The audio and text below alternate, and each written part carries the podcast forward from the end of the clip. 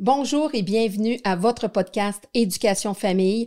Aujourd'hui, mon invité a un parcours très inspirant, pavé entre autres d'une enfance difficile, d'un désir flagrant de réussir, d'une multitude d'idées, de beaucoup de travail, d'essais et d'erreurs.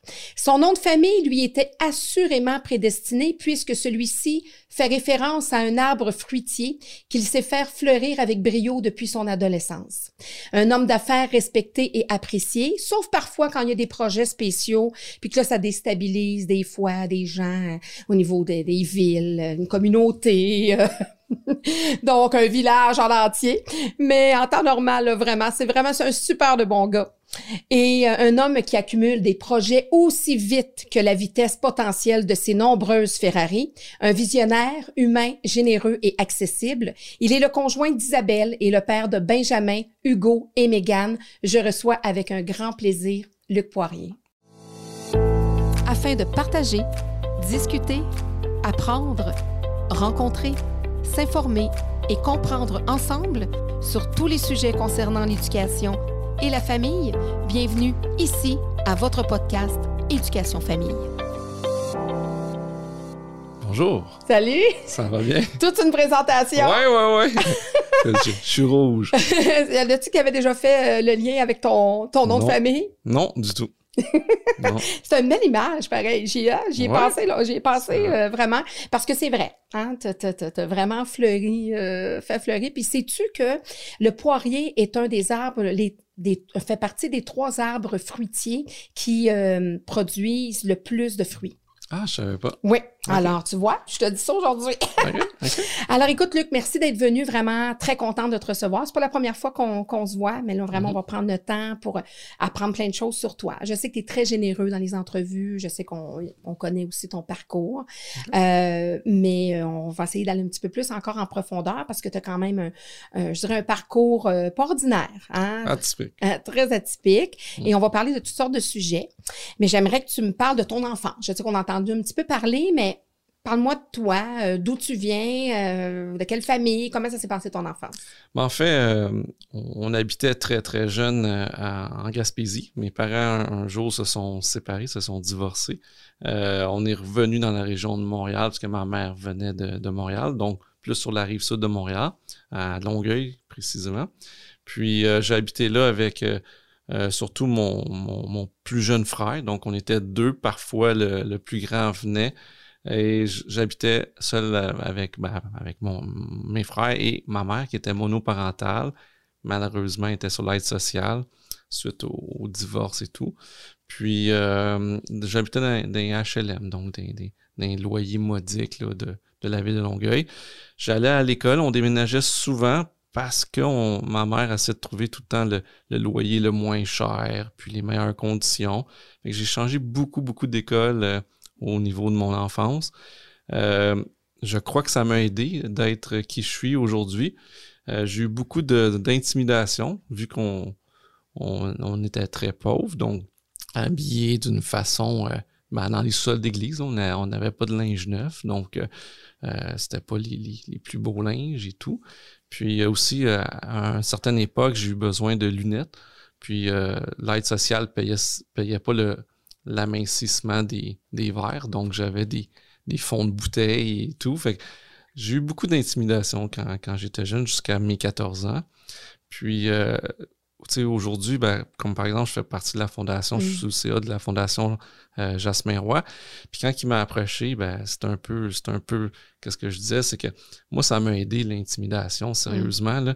Le fait que j'aille changer beaucoup d'écoles, ça m'a permis de m'adapter. Aujourd'hui, je peux m'adapter à, à n'importe quelle situation, un peu partout dans le monde, Mhm. peu importe, euh, avec n'importe qui. Donc, ça, ça m'a beaucoup aidé d'être malléable. Mhm. Puis l'intimidation me, me permis aussi de ne pas avoir peur, de, de foncer, puis de laisser faire qu'est-ce que les autres disent. Parce que souvent, dans des projets que je fais, ça, ça, ça, c'est des gros projets, donc ça, ça brasse des communautés, comme, comme Mm. vous avez dit en, en introduction. Donc, je suis habitué de, de recevoir euh, la, la brique, le marteau, et- etc. D'avoir une forme d'intimidation, Ouais. parce que de l'intimidation, à l'école, on en parle beaucoup, mais de l'intimidation, l'intimidation dans le milieu de travail, dans Ouais. le milieu des affaires, puis t'en subis encore. euh, Ben, avec les réseaux sociaux, aujourd'hui, c'est facile d'être derrière un clavier puis euh, mm. de, de, de, de, faire, d'être méchant. puis euh, que la personne devant moi ne dirait pas les mêmes choses. Mais tu sais, Mhm. devant un clavier, c'est c'est facile. Donc, ça me permet d'être euh, au-dessus de ça, de laisser faire ces gens-là, puis euh, de me concentrer sur, euh, sur mon travail, puis sur les vraies valeurs, les vrais. Qu'est-ce qui, qui en vaut vraiment la peine. Puis ça m'a aidé. À partir de 14 ans, qu'est-ce qui a changé dans ma vie? C'est que j'ai commencé à travailler. À travailler pourquoi? Parce que je voulais m'inscrire au hockey. Puis on n'avait pas l'argent. Tu sais, ma mère, elle n'avait pas assez d'argent pour l'inscription, puis payer l'équipement. Puis euh, mon but à moi, c'était juste ça au départ. Puis finalement, ben, ça a bien été. Ça a très, très bien été. Si bien que j'ai continué là, à partir de 14 ans là, à, à travailler très fort. J'allais à l'école et je travaillais temps plein et plus. Là, je travaillais au C'était moins quoi ton premier travail? mais en fait, euh, j'ai eu plein de petits travails comme euh, j'ai été plongeur à 14 ans, puis je travaillais dans un dépanneur également. Mais aussi, j'avais mon propre entreprise, ma propre entreprise, qui était de, de la vente des cartes de sport. Surtout le hockey, vu qu'on est au Mhm. Québec, surtout le hockey. Mais ça, ça c'était une- fois par semaine, c'est le dimanche. Puis euh, je préparais mon. Je préparais, en fait, on louait des kiosques le dimanche. C'est une table. Puis on louait la table, puis on, on vendait. Puis c'était dans des. C'était dans le même temps que la collection. Que, que- qui était très populaire, la collection des cartes de hockey, puis de, les timbres. Mhm, Cartes de hockey, timbres, puis monnaie. mhm. Les trois. Donc, c'était souvent des, des salons de collectionneurs qui avaient ces trois euh, formes-là d'objets. Puis moi, mon dada, c'était vraiment le hockey. J'adorais le hockey et tout. Fait que moi, j'avais accumulé au fil des années, là, avec les, les, les, Noëls, les fêtes, là, je, de- je demandais des cartes. Puis euh, j'ai décidé de les vendre. Mhm. Puis euh, j'ai. Bon, ça a très, très, très bien été. Là. Je faisais beaucoup d'argent à l'époque. Puis. euh, Puis tu faisais quoi avec ton argent? T'as dépensé-tu? T'avais-tu euh, le réflexe de. Ben, non, parce que je rachetais d'autres cartes, puis j'augmentais mon inventaire, puis... euh, T'avais déjà ça, là, de, Ouais. tu au lieu de t'offrir que ce que t'avais pas eu, en réalité? oui et non, parce que mon rêve, quand, depuis que j'étais tout jeune, ben, j'avais deux passions qui étaient les cartes de... Ben, le hockey, puis qui étaient les voitures sport.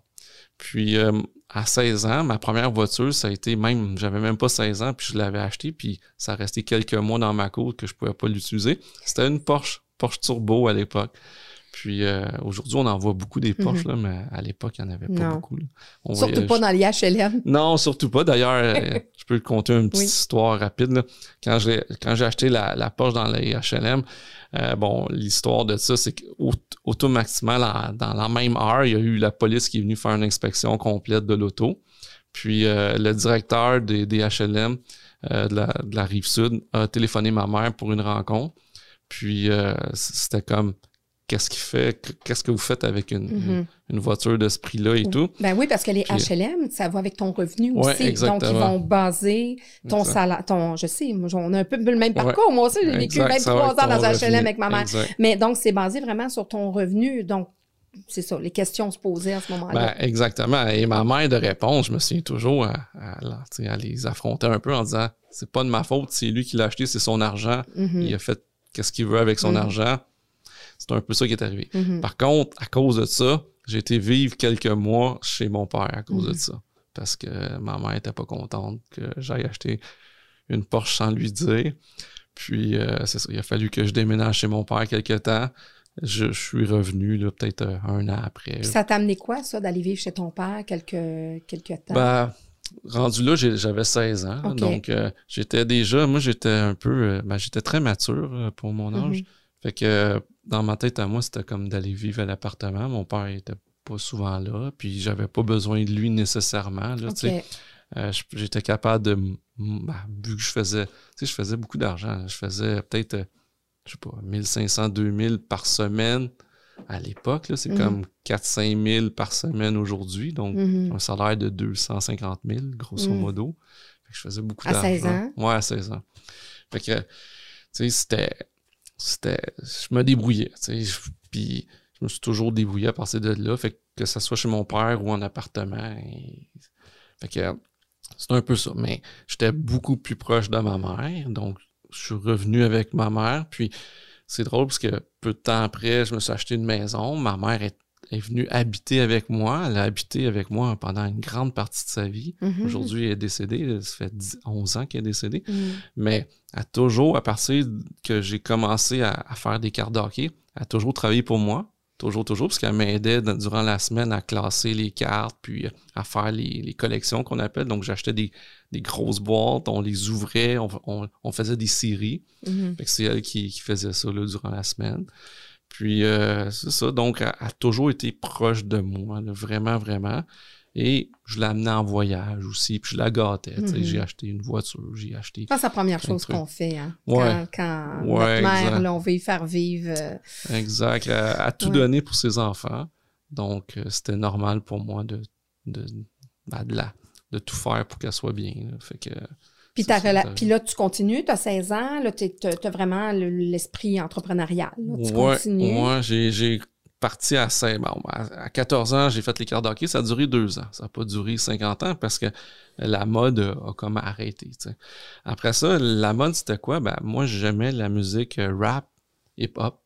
Puis euh, j'ai commencé à importer des chandails puis des casquettes de- d'équipes de, sport américaines. Pourquoi? Parce que dans les vidéos de rappers, ben, ils commençaient tous à s'habiller comme euh, mettons avec les casquettes de 49ers, des Raiders, euh, des, des, des, des Red Sox. Fait que c'était les trois sports américains. Il y a personne à l'époque qui se promenait avec une casquette des Canadiens de Montréal. là. Ça n'existait pas. tu sais. Mhm. Aujourd'hui, oui, là, mais à l'époque, c'était juste. Il y avait, personne mettait des trucs de hockey. là. Mhm. Ok. Fait que c'était la mode à cause des vedettes américaines qui ont, qui ont Mhm. qui ont promu ce style de, de- de vêtements-là. Puis ça aussi, ça a duré deux ans. La première année, j'ai fait une tonne d'argent. J'étais tout seul à faire ça à peu près. Je revendais, donc j'étais grossiste. Je revendais aux autres magasins, soit dans les centres d'achat ou dans les euh, le marché aux puces. Mhm. Dans le temps que ça fonctionnait bien, le marché aux puces. Puis euh, ça a duré deux ans. Première année, je faisais de l'argent comme de l'eau. La deuxième, tout le monde faisait comme moi. Mhm. Donc les marges beaucoup plus petites, le volume, la même chose. Parce que Mhm. au lieu d'être tout seul, il y en avait peut-être 100 vendeurs comme moi au Québec. Fait que j'ai lâché ça, puis à 18 ans, j'ai parti un BBS. Un BBS, c'est comme Internet, ben, c'est un bulletin board system, ça veut dire. Fait que c'est comme Internet, mais avant Internet. Donc, à l'époque, Internet, c'était seulement les universités puis l'armée américaine qui utilisaient ça. Puis euh, l'histoire, c'est que moi, j'avais un- des serveurs chez moi, un peu comme Bell ou Vidéotron ou, ou Rogers Mhm. aujourd'hui. Fait que j'avais un serveur, puis les gens se connectaient par modem. Donc, les petites boîtes de téléphone qui utilisaient la Mhm. ligne de téléphone. Puis ils se loguaient sur mon serveur. Puis ils pouvaient soit, soit s'échanger des fichiers, soit faire du chat, donc parler entre Mhm. eux à travers le monde. C'était à travers le monde, ce truc-là. Puis aussi, il y avait un babillard électronique, un peu comme Kijiji Ok. aujourd'hui. Fait que c'est vraiment, vraiment l'ancêtre d'Internet. Ça aussi, ça a duré 2-3 ans parce que euh, Internet est devenu populaire. Là, les gens devaient s'abonner à ça. Ouais, ils devaient... Ils payaient par mois, dépendamment du nombre de temps que tu es sur le, mon site, sur mon serveur. Donc, c'était comme 30 ou 45 dollars par mois. Fait que j'avais un abonnement. Moi, ça me permettait, j'allais à l'université à Ottawa à l'époque, ça me permettait d'avoir un revenu passif à rien faire. là. Je faisais, je faisais plus de 100 000 dollars à rien faire. Ça, ça roulait tout seul. J'étais rendu le troisième plus gros en Amérique du Nord. C'était intéressant. C'était très, très intéressant. Puis ça a duré deux, trois ans parce qu'après ça, Internet est arrivé. Donc, il n'y avait plus d'intérêt. Les gens se loguaient sur les, les serveurs de Vidéotron et tout, Mm. qui, qui étaient déjà inclus dans leur forfait. Mhm. Donc, euh, ça n'a pas duré éternellement. Ensuite de ça, bon, que- qu'est-ce qui est arrivé, c'est que euh, le BBS m'a permis d'avoir des clients. Mhm. Beaucoup, beaucoup de, de clients à travers le, le Québec et, et ailleurs. Si bien que j'ai compris que les gens sur les babillards électroniques et dans les différents fichiers qui s'é- s'échangeaient entre eux, il y avait, il y avait un besoin de, de pièces informatiques. Donc, soit des ordinateurs complets, Mhm. ou des fois c'est des disques durs. Souvent c'était des disques durs parce que les- le besoin de mémoire Mhm. augmentait sans cesse. Des fois c'était un imprimante, toutes sortes de trucs, des souris. Fait que j'ai commencé à vendre là sur- dans mon BBS des pièces informatiques. Donc j'achetais, mettons, une boîte de disques, euh, de, mettons, 10 disques durs. là. ça fait, fait drôle à dire, là, mais Ouais. mettons une boîte de disques durs que je revendais un par un, soit par Post Canada ou par Mm. euh, Di- Dicom à l'époque, puis Puro. Fait que je shippais ça. Fait que je mini faisais... Amazon pour les. ouais, ouais, pour les pièces informatiques. Puis euh, je faisais ça, si bien que quand le, le- le BBS, la, la- la- bon, la popularité de ça a tombé, ben, j'avais quand même une énorme base de clients qui m'achetaient. Puis là, j'ai décidé d'ouvrir un magasin d'informatique. Donc, à 18 ans, j'ai ouvert mon premier magasin d'informatique. Ça a très, très, très bien été. J'ai ouvert ça durant l'été en, deux années d'université. Si bien que j'ai jamais retourné à l'école à ce moment-là parce que ça, ça, ça a boomé en fou. C'est mm. comme les ventes, c'était incroyable et tout. Euh, puis j'ai ouvert un premier magasin, un deuxième, un troisième, un centre de distribution. Après ça, j'ai acheté un, un, magasin de CD-ROM, le plus gros au monde, de logiciels. Donc, j'ai roulé là-dedans dans l'informatique. J'ai roulé pendant sept ans dans l'informatique. Euh, c'était pas mon domaine de prédilection, mais je roulais avec, euh, comment je pourrais dire, avec le, le tempo. Mm. Je, me suis laissé aller là-dedans. Puis un, jour, autour de 19 ans et demi, bon, j'ai acheté mon premier immeuble par, euh, comment je pourrais dire, par, par hasard, dans le sens que le propriétaire qui avait l'immeuble où ce que j'étais, il y avait des difficultés financières. Tu sais, c'était en 95. Donc, en 95, euh, il y avait une récession là, dans le commercial. Ça allait vraiment mm. pas bien. Puis, euh, c'est aujourd'hui, je me dis, ben, c'est pour ça qu'il me louait, parce qu'un un, petit garçon de 18 ans qui vient louer un local, aujourd'hui, il n'y a pas grand chance de réussir de louer un local avec pas de parents en arrière qui signent, qui cautionnent ni rien. Mm. Donc, il a, pris mon argent, donc il m'a laissé, il m'a signé un bail. Puis euh, finalement, il a fait faillite quelques mois plus tard, il a fait faillite. Puis euh, j'ai racheté l'immeuble. Donc c'est comme ça que je suis devenu propriétaire. Puis pourquoi je me suis lancé dans l'immobilier, c'est que quelques mois après l'achat, c'est que je me suis rendu compte que c'était un duplex, c'était un petit duplex. J'ai mm. payé 155 000, c'était pas, pas grand-chose. Duplex commercial. Puis je me suis rendu compte après quelques mois que le loyer d'en haut, ben, ça payait tout l'ensemble de mes dépenses tout au complet, l'hypothèque, le déneigement, l'assurance, etc. Si bien que je me retrouvais, moi, avec zéro comme frais. Là, Ça ne me mhm. coûtait aucun mhm. loyer. Mhm. Fait que j'ai vraiment adoré l'immobilier à partir de là. J'ai compris rapidement que c'est un beau modèle économique. Puis j'ai commencé à acheter un paquet d'immobilier à partir de là. Puis c'est aujourd'hui, ben, on me connaît beaucoup plus en immobilier, malgré que j'ai fait un paquet de choses, dans la ben, restauration, l'import-export, ben toutes sortes de trucs mais on me connaît surtout dans l'immobilier. Puis est-ce qu'il y a eu des moments où tu l'as échappé? Parce qu'il y en a des fois qui vont dire, ben moi, je, suis tombé deux fois, je suis remonté, je me suis relevé, etc., mmh. ou tu as eu un petit peu plus euh, chaud dans certaines transactions ou projets? Non, mais qu'est-ce que j'ai fait par contre autour de 24-25 ans, c'est que j'étais tanné des... Parce que dans l'immobilier, c'était surtout avec des locataires. Donc, mmh. euh, puis j'ai passé quelques fois à Régie du logement pour des loyers impayés. Donc, les gens ne mmh. payaient pas le loyer. Puis, je perdais je perdais parce que, exemple, le juge disait, bon, ben oui, euh, on, va donner un, avis d'éviction d'éviction aux locataires, mais comme on commençait l'hiver, le juge disait, ben, ça va être effectif seulement au mois d'avril parce que l'hiver, on peut pas le sortir parce qu'il fait froid au Québec. Fait que là, on arrivait, mettons, au mois d'avril, il quittait, mais il avait tout démoli le logement. Bien évidemment, au Québec, tu, tu peux pas rien faire, là, même si tu le poursuis, je veux dire c'est la pire place au monde d'avoir des logements, c'est au Québec, malheureusement, à cause des lois de la régie qui protègent trop les locataires. Mm-hmm. Fait que, grosso modo, ben, je me suis tanné, parce que j'avais 300 logements. Mm. Je gérais ça tout seul, fait que c'est plus des, des petits strips commerciaux. Fait que, à un moment donné, j'en avais plein les bottines, puis j'ai décidé de tout vendre, puis relaxer. Pendant quatre ans et demi, j'ai relaxé, j'ai voyagé, j'ai bâti ma maison, c'est une grosse maison, 11 000 pieds carrés, que j'ai bâti par moi-même avec des amis et tout. Fait que j'ai appris la construction grâce à ça, qui m'a mm-hmm. aidé par la suite, parce que je suis aucunement manuel. Donc, euh, j'ai appris avec cette maison-là. Fait que ça a été un défi. Puis, euh, ça m'a permis aussi de, de, savoir qu'est-ce que je veux dans l'avenir. Mon, mon, ma passion, c'était vraiment l'immobilier. Mm-hmm. Sauf que je détestais avoir des locataires. Qu'est-ce que j'ai fait à la place, c'est que je suis retourné dans l'immobilier. Mais parce que l'immobilier, c'est large. Ben c'est très large. je peux, il y a des courtiers immobiliers, il y a des courtiers hypothécaires, il y a des constructeurs, il y a des ceux qui ont des logements locatifs, locatif, les chalets, commercial, commercial industriel, etc.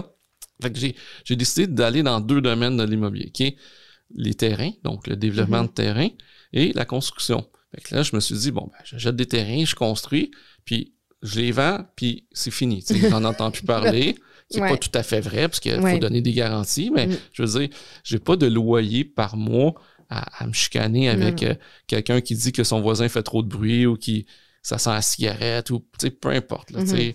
Fait que j'ai plus ces, j'avais pas ces problèmes-là. Fait que c'est comme ça, j'ai retourné dans l'immobilier. Aujourd'hui, je fais encore ces deux points-là, mais surtout du développement de terrain. Donc, beaucoup moins de la construction. Mm-hmm. J'ai construit à Montréal, au centre-ville, des tours et tout ça. Mais aujourd'hui, c'est pas ça qui me plaît. C'est vraiment le développement de terrain. Parce que surtout, pourquoi? C'est que ça me donne une qualité de vie que j'ai pas quand je construis, par exemple, des tours au centre-ville, que j'ai 200 employés, puis que ça m'appelle à toute heure du jour. Ça commence à 5h30 le matin jusqu'à tard le soir, puis samedi, dimanche parfois. Donc, le terrain, ça me permet d'avoir une vie de, comment je pourrais dire, qualité de vie que j'aurais pas. De venir à un podcast comme ça, de prendre le temps. exact, exact, tout à fait. Une vie familiale aussi, parce que là, il y a aussi, tu as une vie de famille, mais on va en parler parce qu'on on a plein de sujets à traverser ensemble. Euh, on continue dans les affaires. Euh, tu es un homme quand même de projet, de vision. Tu es un visionnaire, puis on le voit depuis que tu es, tout petit, ben, que tu es quand même assez jeune. Est-ce que tu penses que tu aurais eu cette même vibration-là euh, si, mettons, tu n'avais pas été dans une famille... Euh, euh, justement en difficulté? Ah, c'est sûr. Si j'avais. Euh, c'est ça qui est dur avec mes enfants. C'est qu'ils n'auront pas les, mêmes. Comment je pourrais dire? Les mêmes obstacles, les mêmes épreuves que moi j'ai dû. C'est juste le fait que j'aille déménager souvent, souvent d'école, ça m'a permis d'avoir d'être capable de m'adapter. Mm-hmm. En affaires, il faut que tu sois capable de t'adapter. Tu as des situations qui arrivent, il faut que tu sois capable de réagir vite, puis de, te faire des, nouveaux contacts, etc. Donc, euh, c'est certain que avoir eu de la difficulté, toujours m'avoir battu pour faire ma place, comme par exemple quand je commence avec les cartes d'hockey à vendre des cartes d'hockey, ben, tout le monde avait des cheveux blancs, les autres vendeurs, c'était tous des gens à la retraite qui faisaient ça pour se désennuyer. Là. Hmm. Fait que moi, j'arrive, j'ai 14 ans, dans un monde où ce que je suis le seul qui est en bas de 55 ans, on s'entend. Fait que c'est, pas facile, là, hmm. tout le monde rit de toi un peu, puis... Euh, fait que... Puis c'est drôle parce que je suis sûr que je faisais plus d'argent que tout ce monde-là réuni, là, parce que... Les autres, c'était pour le fun, leur argent c'était pour le fun. Moi, c'était vraiment, c'était vraiment euh, pour faire des sous. Donc, euh, fait que tout ça, ça m'a, ça m'a aidé. Le fait que j'ai eu beaucoup d'intimidation, ben, ça me permet d'aujourd'hui de, par exemple, faire une conférence de presse, annoncer un projet de tunnel au centre-ville que je mm-hmm. voulais faire, puis que les médias, ils trouvent tout un peu zozo de puis, tu sais, comme. Oui, parce que tu es marginal dans tes projets aussi. Là. C'est pas ben juste je construis une maison, je la revends, un bloc ou, ou euh, tu sais, je sais pas moi, un édifice commercial. Tu es, très euh, marginal dans tes idées, dans, ton, dans tes projets. ça marche, mes affaires. tu sais, comme, par exemple, l'idée de, de construire par le bas une tour, comme par exemple construire le toit au rez-de-chaussée, puis on monte le toit, puis on construit par en dessous, ben tout le monde, il n'y a aucune personne qui croyait à ça au Québec. Les, hmm. les, entrepreneurs en construction, ils trouvaient que ça avait aucun sens. Puis on le fait, là, puis aujourd'hui, c'est à travers le monde, ce concept-là. Mm. Fait que, tu sais, j'en fais des affaires fous, mais ça fonctionne. Qu'est-ce que. Tu sais, le tunnel, par exemple, les gens du MTQ, pendant les 30, 30 dernières années, il y a eu, ils ont payé des firmes d'ingénierie pour trouver des solutions. À plusieurs dizaines de millions de dollars à chaque fois. Ils n'ont jamais rien trouvé comme solution. C'était tout le temps un pont, puis il y avait des problèmes avec le pont parce que c'était les embranchements. Parce qu'un mm. pont a beaucoup d'embranchements. Puis moi, j'arrive, que je connais rien là-dedans. J'arrive avec un, concept de tunnel. Puis, écoute, au, MTQ, là, ils capotaient. Là, ils ont dit Waouh, c'est la solution. Ça, se fait ailleurs, des tunnels. Euh, c'est pas juste ça. C'était. En fait, c'est pas le problème des hmm. tunnels, c'est les embranchements qui étaient problématiques. C'est rentrer dans, dans le tunnel ou dans le mhm. pont qui, est mhm. problématique parce que tu étais au centre-ville de, Saint-Lambert. Mhm. Ils ont dit Waouh, c'est tellement intelligent, j'ai entendu parler de deux autres, je les ai rencontrés. On a eu des rencontres avec l'ingénierie du MTQ, puis on dit c'est la meilleure solution qu'on a jamais vue à cet endroit-là. Puis tu sais, moi, je, je suis pas un gars de tunnel, je suis pas un ingénieur. Puis c'est moi qui trouve les solutions quand ils ont payé des, dizaines, des dizaines de millions à deux firmes d'ingénierie, là. Puis pas des pas des petites firmes. Non, non. Fait que c'est un peu ça. Fait que moi, je, vois. En fait. T'es un visionnaire aussi. Ben, il y a quelqu'un qui m'a déjà dit, dit, toi, t'es artistique, t'es créateur. Hmm. Là, je dis, ben non, je suis pas de même. Moi, je me voyais pas comme ça. Puis ça fait pas tellement longtemps, ça fait peut-être 7-8 ans qu'on m'a hmm. dit ça. Il dit oui, parce que, tu sais, c'est là qu'il m'a dit, mettons, le tunnel, le hmm. pont, parce que j'ai un projet de pont et tout ça. Il dit, c'est tout c'est tout nouveau tes créatif. trucs. C'est tout, ouais, c'est la création que tu fais. Puis c'est vrai. Moi, j'aime pas ça faire un projet comme standard, tu sais. Comme par exemple euh, le, le Rubik là, sur euh, Mm. René Lévesque, coin Hammers. Mais tu sais, c'est un terrain de 3000 pieds carrés. Non, puis j'ai construit une tour là-dessus, là, 10 10 étages. Mais normalement, euh, 3000 pieds carrés, tu peux pas construire un immeuble, c'est trop Mhm. petit. Là. Mhm. Mais avec mon concept de construction, avec le toit qui est, qui est au rez-de-chaussée, puis qu'on lève au fur et à mesure, ben on peut, parce qu'on n'a plus besoin de grue. Fait que plus de grue, ben c'est c'est faisable. Fait que il y a un paquet de façons que j'ai que j'ai trouvé de, de, de, de changer les choses, puis ça fonctionne, ça a fonctionné. L'histoire, on peut dire que qu'est-ce que moi j'apporte comme concept, ça fonctionne. Puis aussi, à travers ces idées-là, ben là, il faut que tu débattes. de- Tu sais, avoir l'idée, c'est une chose. Puis après ça, si on veut que ça se réalise, parce qu'on Ouais. est entrepreneur, on veut réaliser la plupart du temps. Ouais, on veut que ça... Des fois, ça arrive pas, mais la plupart du temps, on veut que, tu sais, ça arrive. Donc, on va mettre les efforts. Là, tu te butes à, tu sais, avec tous les projets que tu as, c'est de te buter parfois à- aux municipalités, euh, Ben. aux gens. Ben, mes projets sont, sont, avec les terrains, sont généralement très gros. C'est des gros terrains. Donc, souvent, on amène, euh, des fois, on- mon terrain est plus gros que la ville elle-même. Donc, par exemple, on- j'ai un terrain, c'est 6000 unités. 6000 unités, ben, c'est, c'est 20 000 personnes. hein. On fait à peu près fois 3 là, par, par unité.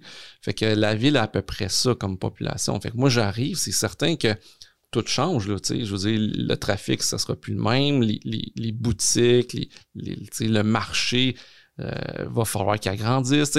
On, on crée des choses. Puis en même temps, ben, on amène ça, mais on amène peut-être un centre sportif avec un centre aquatique, un ci, un ça. Fait que le changement au, au Québec, surtout, là, Mm. les gens ont peur du changement. Puis souvent, euh, par exemple, à la carrière à Saint-Bruno, quand j'ai acheté la carrière, c'est un site industriel en plein cœur de la ville de Saint-Bruno. Personne voulait que ça soit développé. Mm. Fait que là, les gens disaient, ben voyons, c'est un site industriel, tu peux pas mettre du résidentiel là. Mais aujourd'hui, j'avais plein, plein de gens qui, Mm. qui étaient contre le projet. Mais aujourd'hui, ces gens-là, ils veulent tous aller vivre là parce que c'est Mm. le plus beau projet de la Rive-Sud au complet. Oui, parce que tu veux donner de l'accessibilité aux, aux gens. C'est Ben, c'est ce projet-là, Ben, au niveau de la, de la résidence. Ben, en fait, euh, à ce projet-là, c'est un, c'est un projet de résid- résidentiel. Donc, ça, moi, souvent, j'achète des terrains industriels ou qui ont, qui ont des troubles au niveau de l'environnement. Donc, ils sont très contaminés, par exemple, ou quoi que ce soit. Que souvent, les autres veulent pas parce que c'est sont compliqués. C'est des sites compliqués. Puis, moi, j'achète, puis je, bon, je décontamine, puis... euh, tu sais, il y a des façons de faire, Mm. puis je l'amène, je demande des changements de zonage pour du résidentiel généralement. Tu sais, un, un- un truc que les gens vont peut-être se souvenir, c'est j'ai acheté un hôpital. Laquelle hôpital? Le Montreal Children's Hospital, qui était sur Atwater et René Lévesque. Donc, quand j'ai acheté ça, les gens comprenaient pas trop qu'est-ce que je m'en allais avec ça, parce que c'était extrêmement contaminé. Beaucoup d'amiante, de plomb, parce que les peintures étaient au plomb. Il y avait des tanks euh, de mazout, tout ça qui était là, parce que c'était un ancien site de 150 ans, donc Mm. il y avait toutes sortes de trucs. Fait que j'ai acheté ça sans aucune condition, donc pas de condition de, de zonage, pas de condition de contamination. Puis je savais qu'il y avait plusieurs, plusieurs millions là, en contamination. Puis aujourd'hui, ben, c'est c'est le plus gros projet du Québec. hein. C'est Mm. C'est on- c'est- bon, il y a- il y, a six tours qui vont qui vont aller là. Un projet d'à peu près 1,5 milliard, 1,6 milliard. Là, t'as-tu vendu, toi? Ouais. Oh, t'as vendu. Ouais, moi j'ai vendu. Ouais, exact. Fait que souvent, moi, je prends un terrain que souvent personne veut ou puis je, je, je crée de la tu valeur. leur nippes. Ouais, je crée de la valeur. métamorphose. Donc, je prépare un projet, un projet global. Mm. Je décontamine la plupart du temps, puis je le remets à vendre. Souvent, c'est en partie. Comme le Children, on l'a vendu à trois personnes différentes. Fait que souvent, c'est en partie. Puis là, tu rentabilises Ouais. encore plus. Ouais. Mais de, comme là, j'ai arrêté de construire beaucoup. Tu sais, on construit un peu, mais très Mhm. peu. Mais euh, je- quand les enfants vont être plus grands, je vais recommencer à construire. Là, là c'est les années que j'ai du fun avec mes enfants, que je veux être présent. Puis, mec, a 17 ans, toute la gang et plus, là, ils voudront plus être avec papa. Là. Fait que ça va être le temps de recommencer à construire. Là, je vais moins revendre les terrains, puis je vais plus développer les terrains puis garder. Ça. Ouais. En tant qu'homme d'affaires, euh, quelles sont les meilleures qualités, tu penses, qu'un homme d'affaires devrait avoir? Qu'une personne en affaires, un homme, une femme d'affaires devrait avoir? Ben, un peu comme euh, le titre de mon livre, Cou- Courage, Vision, Passion. Là, tu Oui. sais. Euh, faut être du courage parce que il n'y a rien de facile. Tu Il y a des hauts, il y a des bas. Je pense que t'en, Mhm. t'en- t'en sais quelque chose. Fait a, il y a rien de facile. Mhm. Fait que f- faut être capable de, de, de naviguer à travers ça, euh, puis souvent de pas prendre ça personnel. Des fois, il y a des trucs qui arrivent à la job, puis il faut pas que tu te prennes personnel. Mhm. Puis faut que tu te relèves toujours, faut jamais lâcher, puis euh, tout ça. Ça, c'est le courage. La vision, ben, faut que tu, idéalement, là, dans le meilleur des mondes, si tu veux vraiment réussir, ben, faut que tu sois un peu différent des autres. Tu sais, faut que tu crées ta, ton, ton, ton, ton principe d'affaires, ton projet, mais un peu différent. Comme, si tu fais comme tout le monde, ben, t'as moins de chances de réussir Mhm. parce que la, la tarte, elle, elle se sépare pas. Mhm. Mais si tu fais quelque chose de différent, que tu penses à, une amélioration, quelque- parce qu'en affaires, c'est combler les besoins des autres entreprises ou, ou des gens, ouais. des clients. Fait que faut, faut que tu sois, faut que tu sois capable de, de voir loin, premièrement. Euh, donc, comment qu'on fait ça? Donc, t'essaies de. C'est comme aux échecs, tu essaies d'être deux, trois coups avant les autres. Donc, qu'est-ce qui va se passer dans deux ans, dans trois ans, dans cinq ans?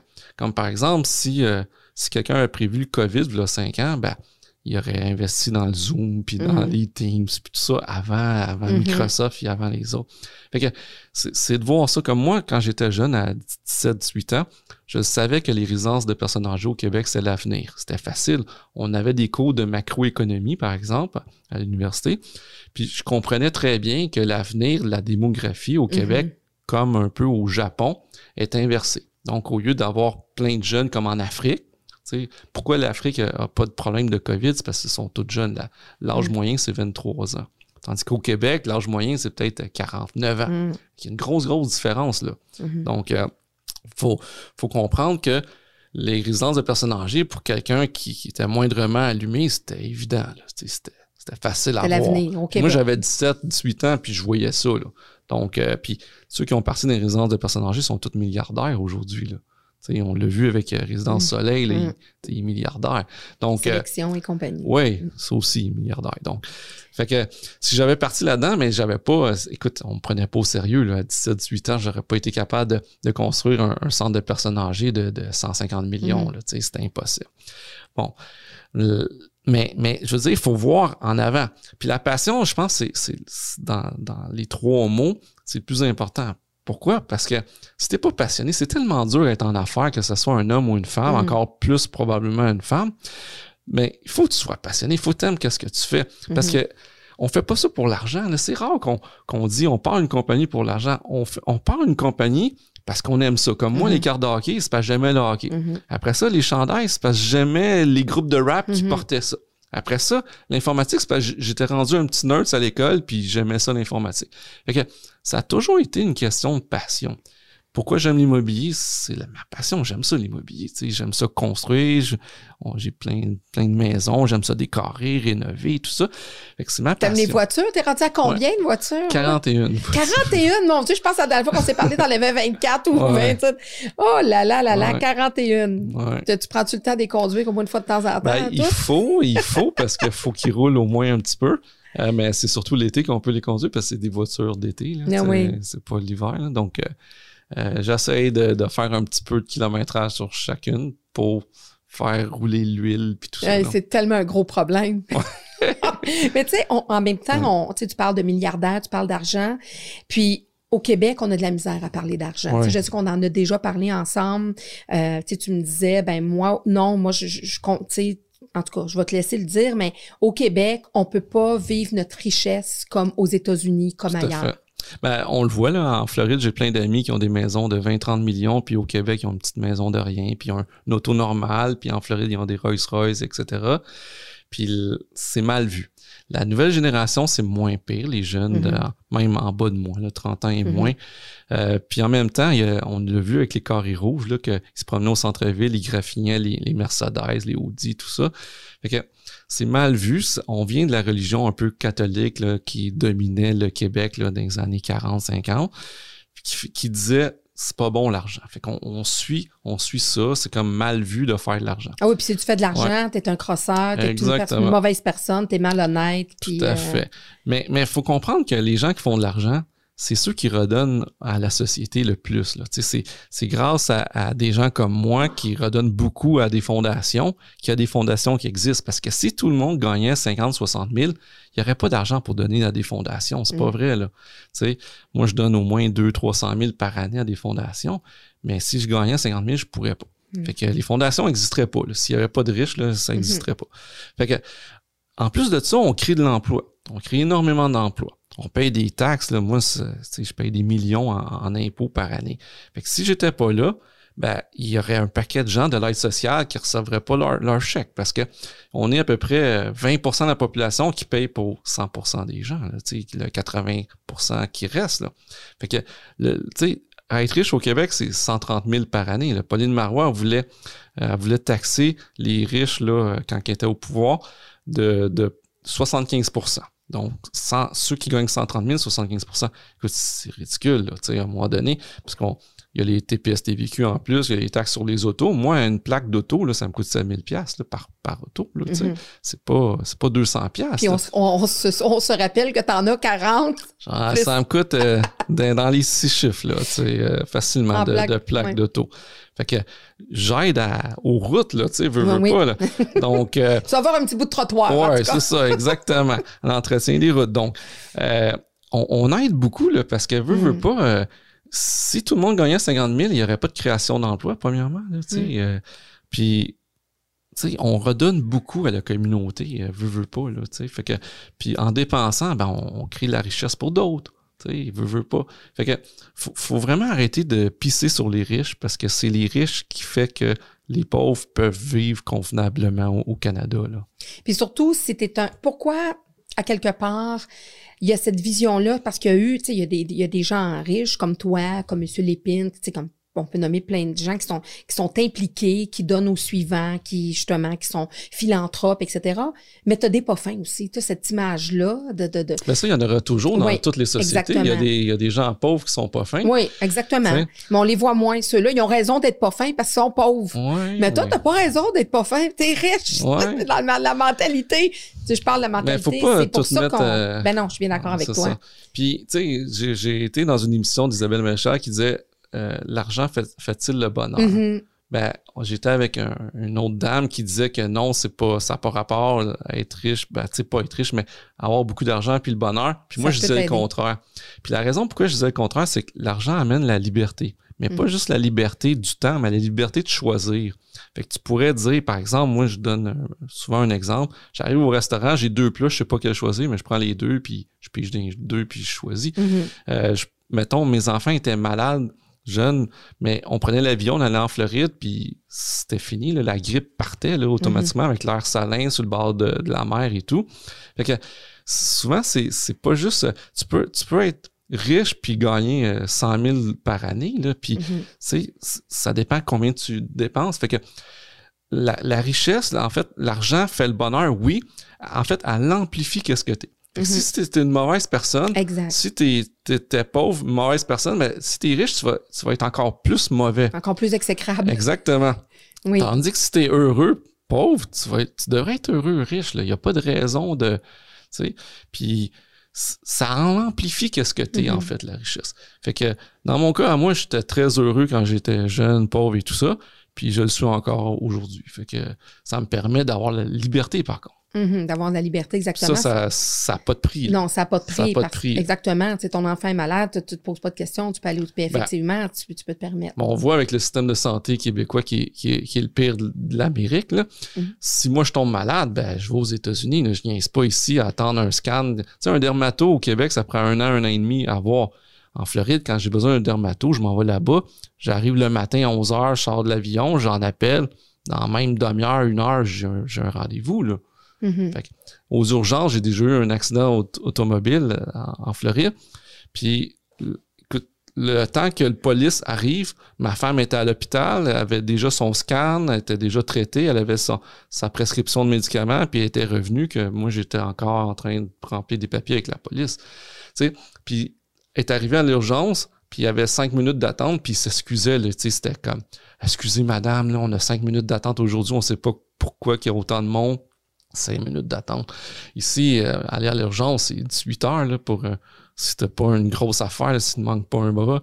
Fait que, je veux dire, ça n'a aucun sens. Là. Puis les, les, gens qui font de l'argent n'utilisent pas les services publics. Là. moi, je suis tout en privé. Là. Ils payent pour, mais. Ben oui, on paye l'impôt au bout, puis l'école, euh, c'est du privé. Euh, les, les, les, soins de santé dentaire, peu importe, c'est du privé. Donc, euh, c'est un peu ça. Il faut relativiser, puis il faut, faut, vraiment amener. Puis aussi, c'est que si tu inculques ça à tes enfants, de pas aimer la richesse, de pas aimer... Puis aimer la richesse, ça veut pas dire de faire ton argent en écrasant les autres, puis en jouant du coup. Comme tu dis, quelqu'un qui va être insidieux, qui va justement piler sur les autres pour avoir un, poste de direction, peu importe, s'il devient riche, cette, cette personne-là devient riche, elle va avoir le même minding, elle va être pareille, puis elle sera pas une meilleure personne. Mais la personne qui est bien, ben à ce moment-là, même si elle fait effectivement, elle fait les pas pour devenir mieux nantie, euh, ben, elle va continuer d'être une bonne personne puis à en aider d'autres. Par contre, quand on est riche, il y a aussi le fait que il y a bien du monde qui veut être nos amis. Il y a les, il y a les parvenus. Il y a les arrivistes. Es-tu capable de les déceler, ces gens-là? Ben oui et non, là. Mais euh, écoute, ça fait partie de la game, comme on dit. Il faut vivre avec. Puis euh, moi et ma femme, c'est c'est de plus en plus difficile d'être devenir amis puisqu'on a un cercle d'amis qu'on a depuis très très très longtemps. Mm-hmm. Puis euh, on, les garde. Les amis qu'on qu'on est bien avec, il faut les entretenir. C'est comme une relation mm-hmm. de couple. Mm-hmm. On les entretient, puis ça va bien, puis on change pas souvent. Donc, c'est drôle parce que souvent, des, des gens, ben, des, des, femmes essaient d'être amies avec ma femme, puis elle leur dit, elle leur dit carrément, elle dit, je me cherche pas de nouveaux amis. Mm. fait que, oui, parce qu'ils doivent veulent passer par elle. Des ben, peut-être aussi, euh, là. Peut-être aussi, mais qu'est-ce qui est plus dur de, de, de tout ça? C'est plus euh, au niveau des enfants. Mm. C'est d'être capable d'inculquer les bonnes valeurs que qu'on a encore parce que je viens de d'un milieu pauvre, mm-hmm. mais eux, ils n'ont pas vécu ça. Là. Mm-hmm. Fait que c'est difficile, comme par exemple, s'ils veulent quelque chose, on les fait parfois, on essaye du mieux qu'on peut, les faire attendre pour, mm-hmm. pour qu'ils apprennent le sentiment de de patience. Mm. Euh, par exemple, euh, ben, tu l'as vu avec Benjamin, ben quand il a travaillé à la carrière, mm. je veux dire, il travaillait, il était, il était, fâché parce que son cousin, il avait travaillé, il avait commencé un an avant, il gagnait 18 pièces de l'heure. Benjamin était au salaire minimum à 14, je pense, 13 pièces. Il a travaillé avec mon fils, mon fils aussi était exact, je sais, c'est pour ça que je dis ça. Puis, tu sais, il arrivait, il était tout, tout crotté. Écoute, il avait peinturé à, au soleil toute la journée. Il était, tu sais, fait que c'est, il était pas obligé de faire ça. C'était mm. facile pour moi d'y, mm-hmm. payer qu'est-ce qu'il avait à payer à la mm-hmm. fin de la semaine. C'est sorti ou peu importe. Sauf que il l'a fait, puis dans des conditions exécrables, on s'entend. Les pires jobs, on y faisait faire. Puis c'était un peu voulu dans son mm-hmm. éducation. Oui. Puis, euh, tu vois, il, a cheminé, puis il travaille encore là quelques, euh, quelques jours par année. Puis, euh, ça, ça prend ça. Faut, faut, faut expliquer la valeur de l'argent aux, enfants. Puis c'est difficile quand, quand, quand les parents peuvent tout payer aux enfants. Fait que, mais mais c'est très important parce qu'on voit souvent, moi je dis parfois avec des deuxièmes générations mm-hmm. qui ont tout eu. Puis, les enfants rois. C'est horrible. C'est mm. horrible. Donc, euh, c'est ça. Ils pensent que tout leur est dû, puis, euh, puis là, toi, t'arrives. Ils sont pas très gentils parce qu'ils ont, ont, tout eu. Ils ont été élevés par les nounous. Souvent, dans les deuxième génération de gens très riches, surtout anglophones, ils, ont, ils, connaissent pas leurs parents mm-hmm. parce qu'ils ont été en pension durant la semaine dans des écoles loin, par exemple. Mm-hmm. Donc, ils voyaient les parents seulement, mettons, une fin de semaine sur deux. C'était les nounous qui étaient là. c'est pas ça, moi, je voulais. D'ailleurs, c'est pour ça que l'immobilier, pour moi, aujourd'hui, c'est surtout du développement de terrain parce que ça me permet d'être présent durant les, années qui ont le plus besoin. Mm-hmm. Donc, c'est certain que pour un homme à 2-3 ans, c'est quand ils ont 2-3 ans, c'est moins le fun. Mais quand ils ont 4-5 ans jusqu'à 15-16, parce qu'après ça, ils veulent plus voir papa. Mm. Fait que c'est ces années-là que moi, je veux être là, puis que c'est pour ça que je fais quasiment seulement du terrain maintenant, mais que je vais recommencer dans une couple Mhm. d'années à bâtir. Parlons-en de ta famille. Tu as, ta charmante épouse euh, Isabelle. Ça fait 11 ans que vous êtes mariés. Oui. Et euh, trois beaux enfants. Benjamin d'une euh, première Union union. président, ouais. Une autre euh, union. Mais Benjamin qui est ton, ton. On met, on met Luc dans une photocopieuse 3D et puis c'est, Benjamin qui ressort. c'est sûr et certain. Et on, vous avez le beau Hugo et Mégane. Parle-nous de ta famille, de, justement de ton, de ton, ton vrai, euh, moi je peux dire ton Ta vrai vraie richesse. Oui, c'est ta vraie richesse, Ouais, exactement. la vraie là. T'es- richesse, t'es- ta vraie richesse qu'on peut pas mettre de zéro puis signe de pièce. Non, c'est- pour vrai, Oui. la, la famille, c'est la vraie richesse parce que peu importe, mettons, je perds tout, mais la famille va toujours être là. là. Donc, euh, c'est très important. Puis, euh, bon, on a Benjamin qui est, qui est l'entrepreneur en série, qui a déjà acheté trois triplex. à- D'ailleurs, son premier triplex, il avait même pas 16 ans. Là, il, est en train d'en acheter un quatrième. dans deux mois, il devrait notarier. Donc, euh, c'est ça, c'est un entrepreneur, il veut faire comme moi, euh, dans l'immobilier surtout.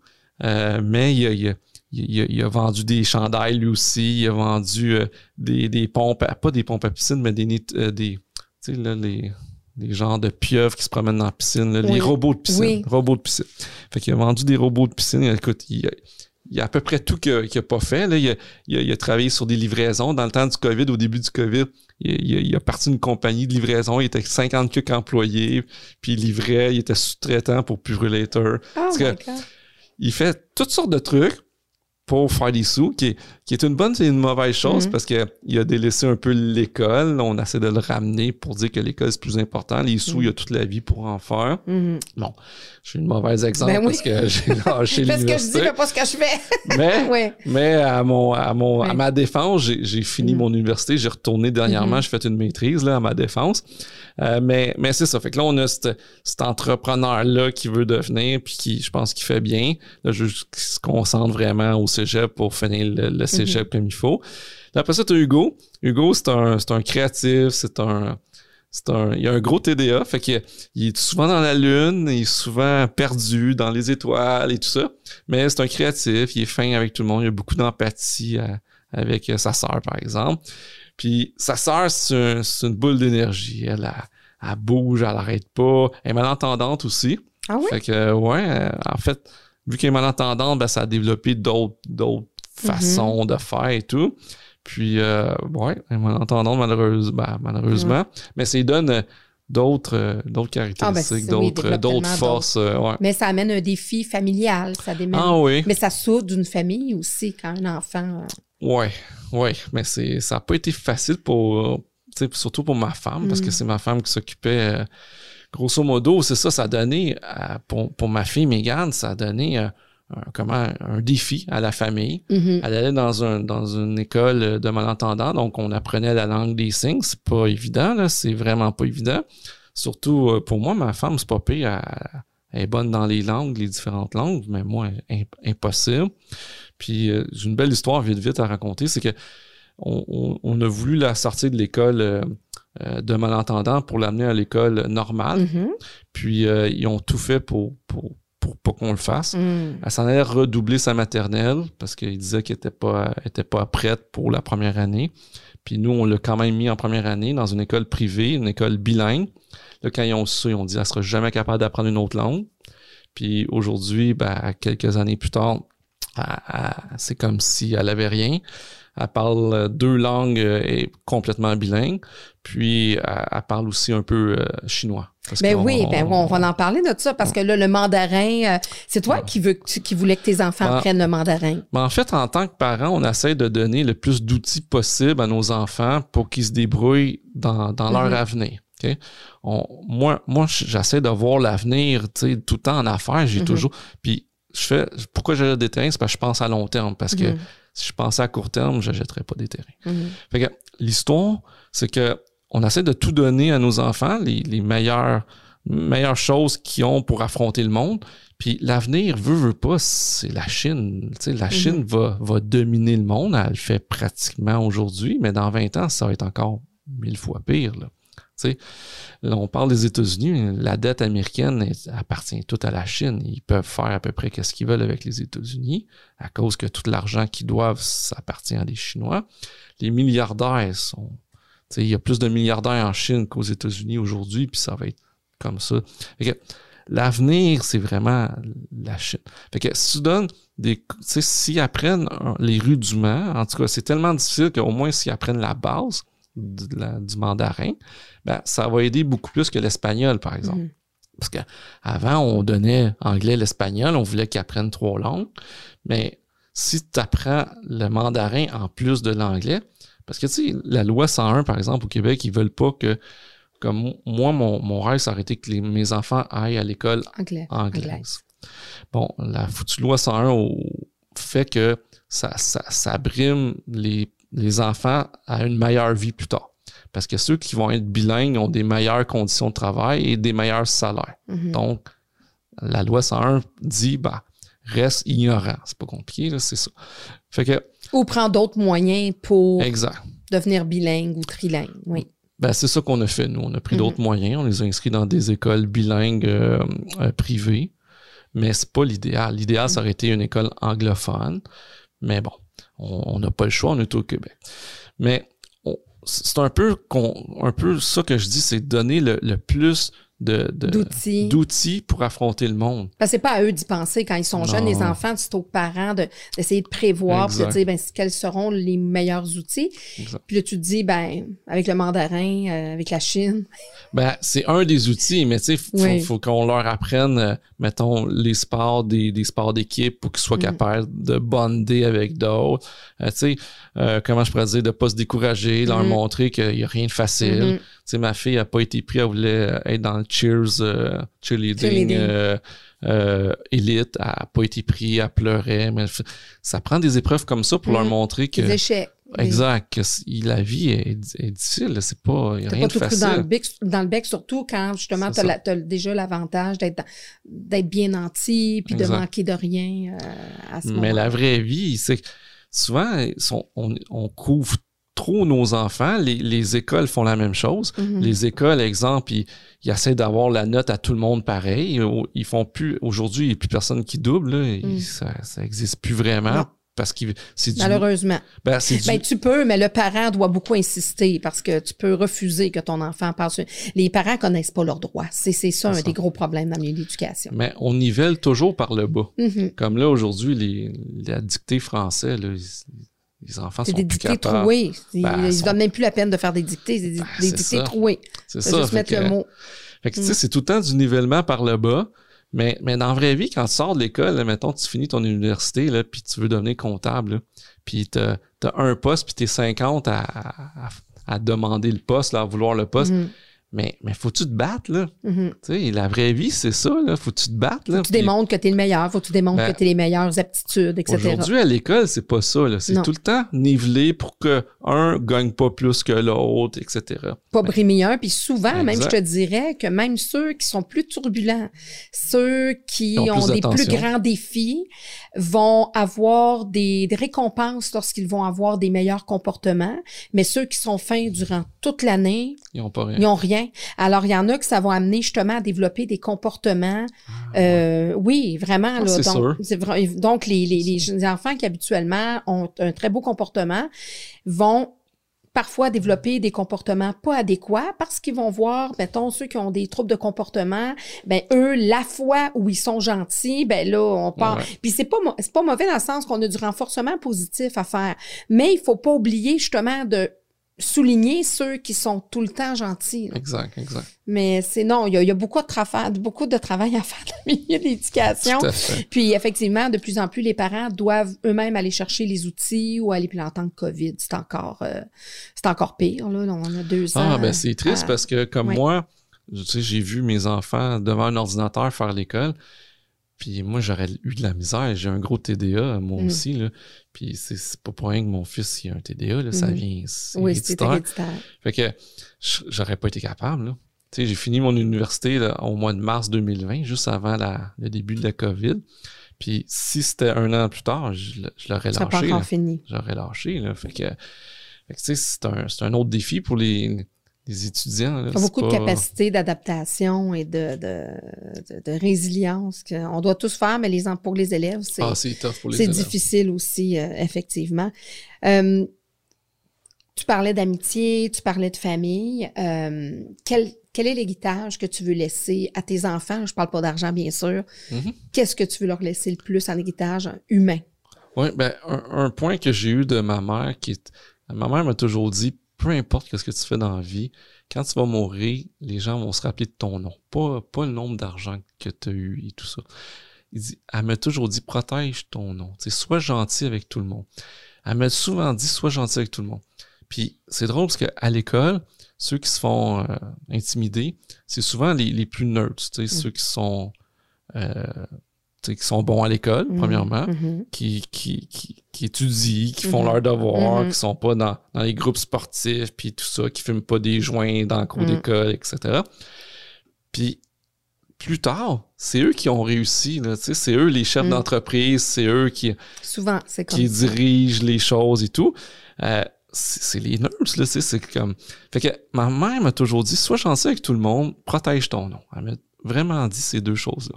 Puis je le vois aujourd'hui, tous ceux que j'ai été gentil avec, ben en fait, j'ai toujours été gentil Mm. avec tout le monde au secondaire, mais ceux que tout le monde, euh, comment je pourrais dire, intimidait, était pas fin avec, mais c'est ceux-là qui ont réussi. Là. C'est Mhm. pas, c'est pas le, le hot en football là, qui, qui était meilleur que tout le monde puis qui il battait tout le monde. T'en as-tu revu des gens qui Ah t'ont intimidé? Ben, intimidé, euh, j'en ai-tu revu? T'en as-tu des genre croisés qui, qui ont été... Intimidé, oui, mais pas parler. J'en ai vu quelques-uns, mais j'ai pas, j'ai pas jamais comme eu Non. contact avec ces Non, avec mais par contre, j'ai eu plein de gens qui ont qui étaient qui étaient reclus, qui parlaient pas aux autres, tout ça, qui sont devenus des gens importants. Puis ça, j'en ai eu plein que j'ai rencontrés. Fait que ça, c'est comme le, le- on dirait pas la vengeance du, mais, mais c'est ça. C'est des fois le, le retour du balancier. euh, Ben, c'est souvent comme ça, hein. C'est souvent comme ça. Puis euh, moi, qu'est-ce que je veux laisser vraiment à, à mes enfants, c'est un peu ça, d'être respectueux en- envers tout le monde, de, de toujours être le plus gentil possible, euh, puis protéger ton nom parce que t'en as juste un. En protégeant ton nom, ben, tu fais moins de niaiseries. Tu, Mhm. tu fais pas en affaire des, des, des moyens faciles, donc des moyens rapides pour faire plus d'argent, puis, puis être en, en trouble, par Mhm. exemple, euh, vendre de la drogue, par exemple, Mhm. ou des trucs du genre. Faire de l'argent, c'est intéressant, mais comment tu vas la faire ton Comment? Exactement, exact. Ou des deals euh, pas trop honnêtes. Ben, c'est comme mon, mon fils, à un moment donné, il, avait, il, il vendait des chandails, puis c'était des chandails avec des, des marques qu'il mettait. Tu sais, mettons, euh, Louis Vuitton. Oh. là, fait que là, j'ai dit, Ben, tu peux pas faire ça. Là, il dit, pourquoi? Tu sais, puis là, il fallait que j'y explique. Mhm. Je dis, c'est pas grave, là, même si tu le vends, euh, tu fais, tu fais de l'argent, c'est pas ça. C'est que tu peux te faire poursuivre, là, par ces compagnies-là. Puis, les autres, même si t'as 15 ans, parce qu'il y avait à peu près ça, 15 ans, même si t'as 15 ans, ton nom peut te suivre, là, tu sais, Mm. ce truc-là peut te suivre toute ta vie, tu peux pas faire ça. Fait qu'il a arrêté. Faire les choses, Mais- mais, fais le bien. Oui, mais Mm. fallait que j'y explique, tu. Mm. Pour lui, il voyait rien de mal, là. Mais tu pour ça que le nom, préserver le nom, le respect des autres est, important parce que souvent, quand, quand tu as des sous, tu oublies le respect des autres. Tu, tu- deviens hautain, tu deviens. Narcissique. Ouais. Puis ça, c'est important de rester terre à terre. Ça, c'est une des, des choses qu'on me dit le plus souvent. Je suis toujours euh, terre à terre, puis je suis toujours gentil avec les autres. Puis ça, c'est un commentaire qu'on me dit souvent. Puis ça, je pense que c'est le, le- mon commentaire que, que j'aime le plus recevoir. C'est-à-dire C'est que es resté le même, puis Ouais. t'es un, puis... Ouais. Oui, parce que l'image, tu sais, il faut se le dire, puis t'en côtoies des gens d'affaires depuis des Ouais. années. Tu sais, il faut se dire que, sans généraliser, l'image souvent qu'on a de l'homme d'affaires prospère, c'est un homme, tu qui- avec beaucoup de... de la prestance, mais pas du bon côté, là, tu comprends, avec euh, un ego le rough, plus gros que euh. son compte de banque, qui est rough, on qui a parle vu. fort, qui... Les anciens hommes d'affaires, ils, ils géraient souvent par la peur. Mhm, Donc, la peur qu'ils te mettent dehors de, de ta job. mhm. Mais aujourd'hui, ça prend des rassembleurs. Ça prend des. Tu sais, ceux qui dirigent, là, ça prend des rassembleurs. Donc, être capable de, de, de former des équipes, puis de les pousser, de les motiver et tout ça, c'est- différent. Puis, tu sais, les, les syndicats, moi, je suis entièrement contre les syndicats. Pourquoi? Parce que ça, ça, ça, lan- comment je pourrais dire?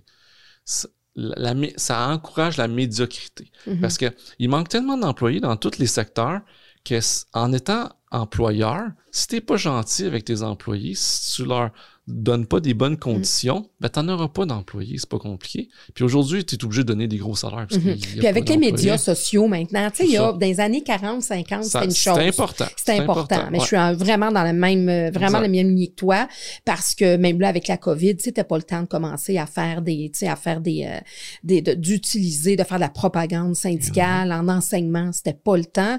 Moi, j'ai beaucoup aidé des, des enseignants dans milieu scolaire qui avaient peur de retourner en classe pas à cause de la COVID, à cause de pression Ben syndicale. oui, c'est fou. Hein, parce qu'ils étaient vraiment mindés, vous allez être, euh, tu sais, vous allez à l'abattoir, vous allez être les, co- les cobayes. Tu sais, puis les gens voulaient retourner dans le milieu de l'éducation, voulaient retourner dans leur Ouais. classe avec leurs élèves, mais ils avaient plus peur, euh, tu sais, vraiment du, du milieu syndical. Puis effectivement, maintenant avec les médias sociaux, si tu es un employeur merdique, ça va se savoir vrai, assez vite. On n'aura pas besoin de syndicats, puis tu n'auras pas besoin euh, de, de, tu sais, de faire du piquetage. Les gens, là, au Saguenay, là, pendant quatre ans, je les ai vus, moi, là, dehors, là, à moins Wow. 30. Tu sais, là, les, les concessionnaires, puis tout ça, là, c'était, il y en a qui ont perdu leur maison, il y en a qui se sont suicidés avec ça, Ah, parce que ouais. c'est quatre ans de lockout. Non, fait que c'est ça. Fait que, je suis d'accord avec toi, parce qu'effectivement, ça encourage la médiocrité. Ben oui. Ça encourage aussi de aux- les employés d'obtenir gain de cause auprès d'un employeur avec des menaces, avec des puis souvent de prendre des, des enfants en otage. Ah, moi, je l'ai vu dans l'éducation, mettons, un prof de religion, que son cours était aboli, qui était un prêtre, là, Mhm. puis qu'il a toujours fait de la religion. Puis là, à cause qu'il est syndiqué, ils sont obligés de le garder. Fait que là, ils le mettaient, mettons, en éducation physique ou en Mm. mathématiques. Mais là, ça n'a aucun sens, là. Mhm. Fait que c'est l'aberration. Puis une des raisons que le système de santé va mal au Québec, c'est à cause des syndicats. En fait, c'est la raison principale, c'est les syndicats. C'est pour ça que ça va mal au Québec. Puis ailleurs, il y a beaucoup moins de syndicats et ça va beaucoup mieux, là. Mhm. Beaucoup, beaucoup mieux, là. Fait que... Le milieu pharmaceutique, il n'y a jamais eu vraiment de Ben syndicats là-dedans. Puis il y en a pas de problème. C'est très prospère. Bon, on va dire, tu vas dire que c'est le milieu pharmaceutique. Il y a, d'autres débats, puis il y a d'autres choses par rapport à ça. Ouais. Mais euh, justement, ta vision de la famille au Québec, tu sais, de, de vivre au Québec parce que tu es un homme d'affaires au Québec, tu vis au Québec avec ta famille, parce que tu tu fais pas vraiment des affaires extérieures Québec? Non, euh, en fait, euh, une des raisons, c'est parce que je veux rester près de ma famille. Donc, euh, peut-être je vais en faire dans 5-6 ans quand, quand, quand les enfants voudront plus voir papa puis être avec papa, qui vont avoir leur- leurs amis puis qui vont être débrouillards assez. Mais pour l'instant, c'est pas dans mes... dans- J'aime le Québec, puis euh, je reste au Québec, puis je fais mes affaires au Québec. Je ferais sûrement beaucoup plus d'argent si je fais le si je, je faisais le même genre de, de comment je pourrais dire de développement et, et d'affaires si j'étais en Ontario par exemple je ferais Mhm. sûrement beaucoup plus d'argent euh, parce que tout est Ça vaut compliqué plus. ouais ben, pas juste ça c'est que tout est tellement compliqué au Québec plutôt qu'ailleurs c'est tu sais, on a- c'est très, très bureaucratique, c'est très socialiste, le Québec. Fait que faire de l'argent, ça paraît mal. Comme par exemple, l'idée de mon. J'ai lancé une idée de pont privé à Trois-Rivières, euh, pas à Trois-Rivières, à Sorel, pour remplacer le traversier, qui serait entièrement payé par mois. Donc, il n'y a pas de. Il n'y a, a pas le public ni rien, là, je paye le pont. Puis ça n'a pas passé parce que je suis un Québécois, puis ils veulent pas que je fasse. Le gouvernement veut pas que je fasse l'argent sur le dos des autres Québécois. Mais là, les gens payent quand même un, un- pour traverser avec le traversier, il faut qu'ils payent. Mais je dis, ben, ils vont payer la même chose. Un peu comme le pont de la 25. en Ben fait, oui, c'est la même chose. Mais pour la 25, c'est des étrangers hein, qui, ont, qui sont propriétaires. Et donc, ça, je dis tout le temps que ça aurait été plus facile pour moi de lancer ce projet-là si j'étais, mettons, brésilien. C'est une compagnie de Brésil, par exemple.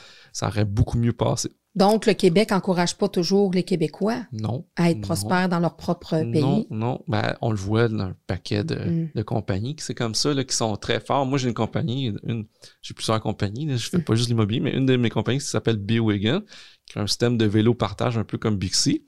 Puis on est ailleurs dans, dans le monde, là, puis on n'est pas au Québec, puis notre système est mille fois mieux que le Bixi. Là, que, le- on est beaucoup plus avancé que le Bixi. Puis ici, on n'est pas capable de, de, de passer parce que je sais pas pourquoi, mais ailleurs, on est au Portugal, on est en Angleterre, on est partout aux États-Unis. Puis ici, on ne l'est pas. Au Québec, il y a l'envie. Je pense que j'ai déjà entendu un psychiatre dire ça, qu'un des plus, euh, justement, un, un des plus La grands jalousie. défauts de- des Québécois, c'est l'envie. Il faut surtout pas que ta tête sorte plus haut, Ouais. plus haut que les autres parce que c'est pas un étranger qui va te couper, c'est un Québécois. Ouais. Tout à fait, tout à fait. En fait, on, les Québécois sont jaloux de ceux qui réussissent.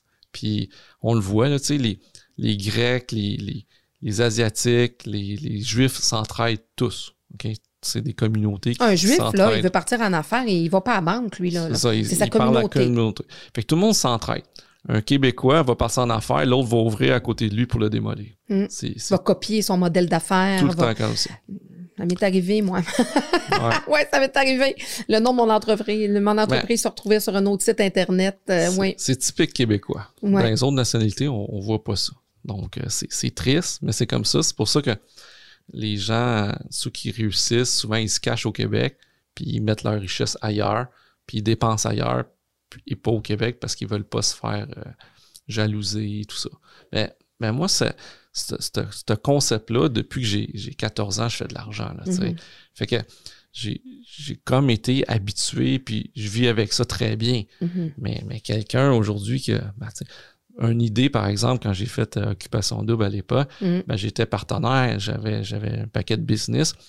Puis il y a, y a certains de mes partenaires qui qui voulaient pas, euh, en fait, qui voulaient pas continuer avec moi en business. Il a fallu que, que je, je cède ma compagnie, mes Parce que tu as l'occupation double? Ouais, parce qu'il n'aimait pas l'attention que ça générait. Puis à l'époque, il disait que j'étais le, le, la- le- le- comment je pourrais dire? Le personnage de télé-réalité mondial le plus riche à l'époque. C'est ça qui, Mm. qui m'avait mis dans les journaux. Puis ça a fait le tour du monde là, parce qu'il y a eu, te, te donner Mm. une idée, là, la première journée, il y a eu 124 000 femmes qui m'ont écrit. La première journée, premier 24 Quand ils ont heures. su que tu étais millionnaire. Ouais.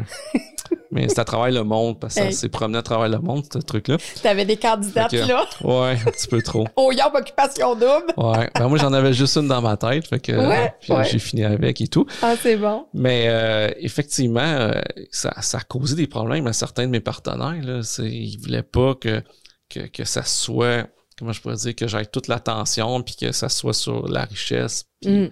C'est- Mais quand tu es rentré, les candidats qui étaient là ne savaient pas. Non, non, ils ne savaient pas. Est-ce que tu penses à rechanger la donne à quelque Ah, c'est part? sûr, certain. Mais en fait, pourquoi qu'ils m'ont sorti? Il y avait c'est peut-être des croqueuses de diamants dans le coin. c'est sûr, c'est sûr. Mais pourquoi qu'ils m'ont sorti? C'est parce que j'ai dit que j'avais un enfant. Mhm. Puis, tu sais, quand tu as des, des candidates de 19 à 21 ans, il y en avait juste une qui était un peu plus vieille, mais les autres Mm. avaient 19 à 21 ans. Puis, c'est certain que pour une fille de 19 ans, avoir- être avec un homme, avec un enfant, ils sont au cégep encore. Là, fait que ça marche pas. Là. Mm. Mais peut-être que s'il avait su que tu avais un enfant, mais que tu étais millionnaire, Peut-être. peut-être qu'il aurait accepté. Peut-être, peut-être. C'est- ça. C'est l'humain étant ce qu'il est. Puis, qu'est-ce que tu changerais au Québec? D'ailleurs, la politique, ça t'intéresse-tu? Parce que je trouve que naturellement, tu as beaucoup d'opinions au niveau du monde des affaires, au niveau de la Ouais. famille. C'est-tu quelque chose qui t'intéresserait? Ben, j'ai failli euh, aller avec la CAQ la dernière fois parce que dans l'histoire du Québec, il y a eu deux, deux grands changements politiques. Il y a eu René Lévesque en 76, puis il y a eu Mhm. la CAQ là, aux, aux Mhm. dernières élections. Donc, c'est dans l'histoire du Québec, les gens vont se souvenir de ça dans 100 ans, dans 200 ans, Mhm. etc. Fait que je voulais faire partie du changement. Donc, je voulais, parce que j'étais tanné euh, des libéraux puis du PQ. Là.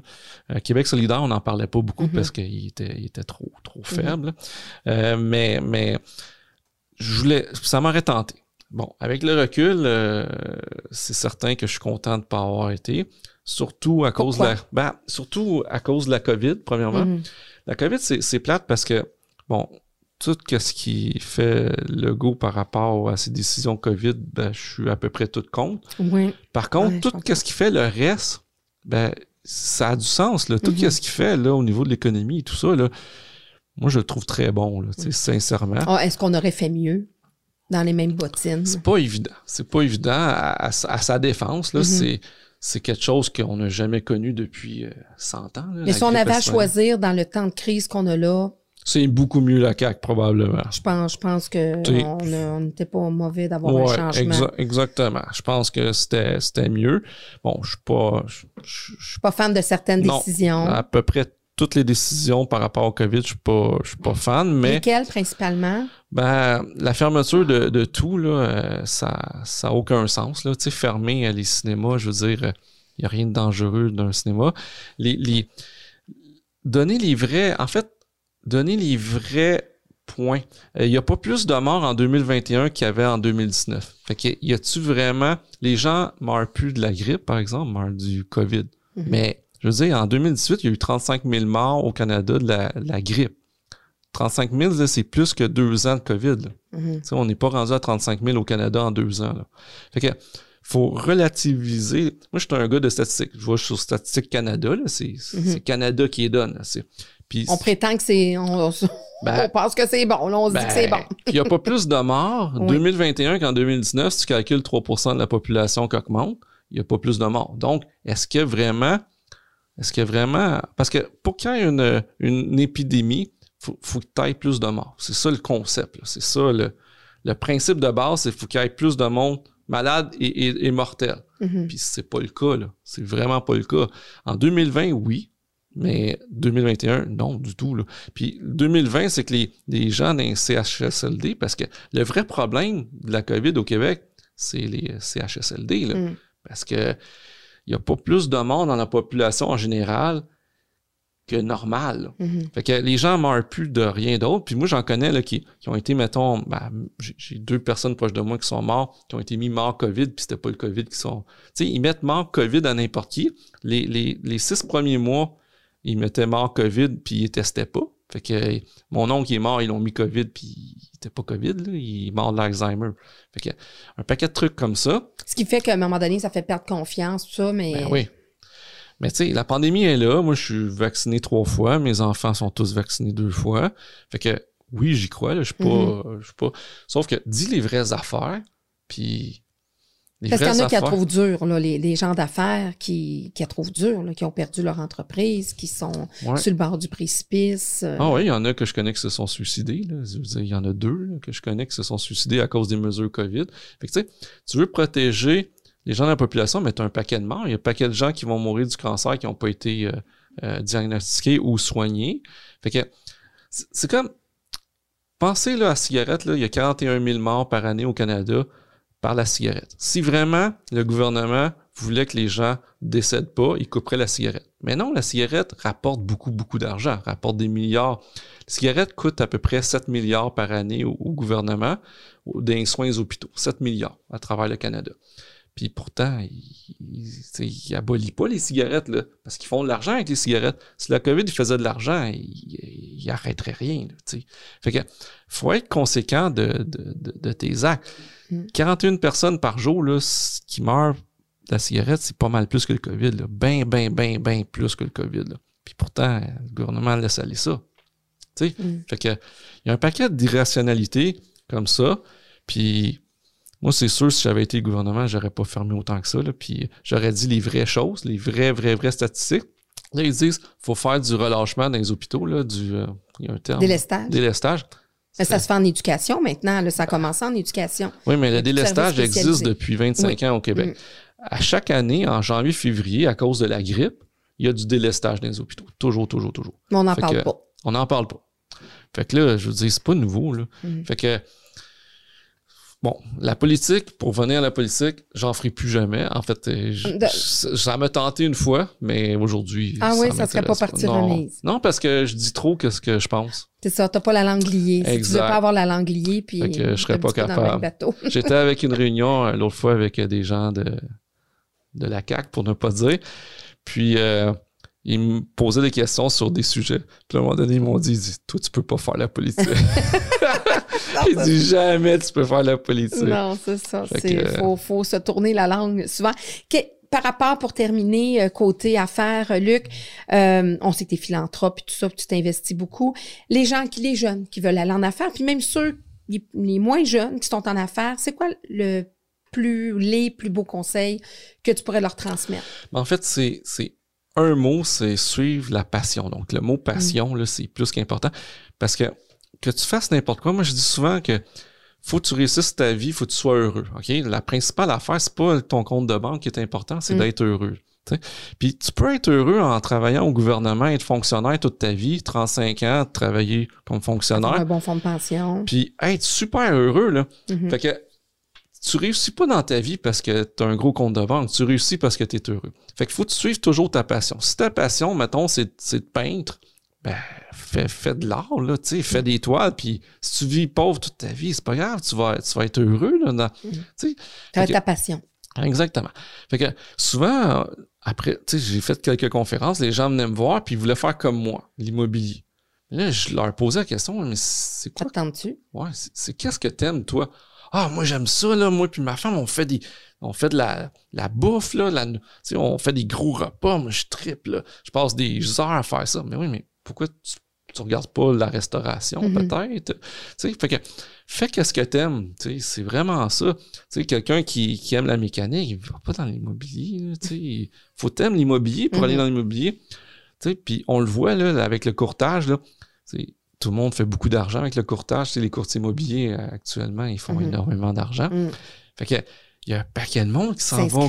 Ouais, qui s'en vont cour- courtier immobilier. Mais il faut t'aimer ça parce que c'est de soir et la fin de semaine surtout, là.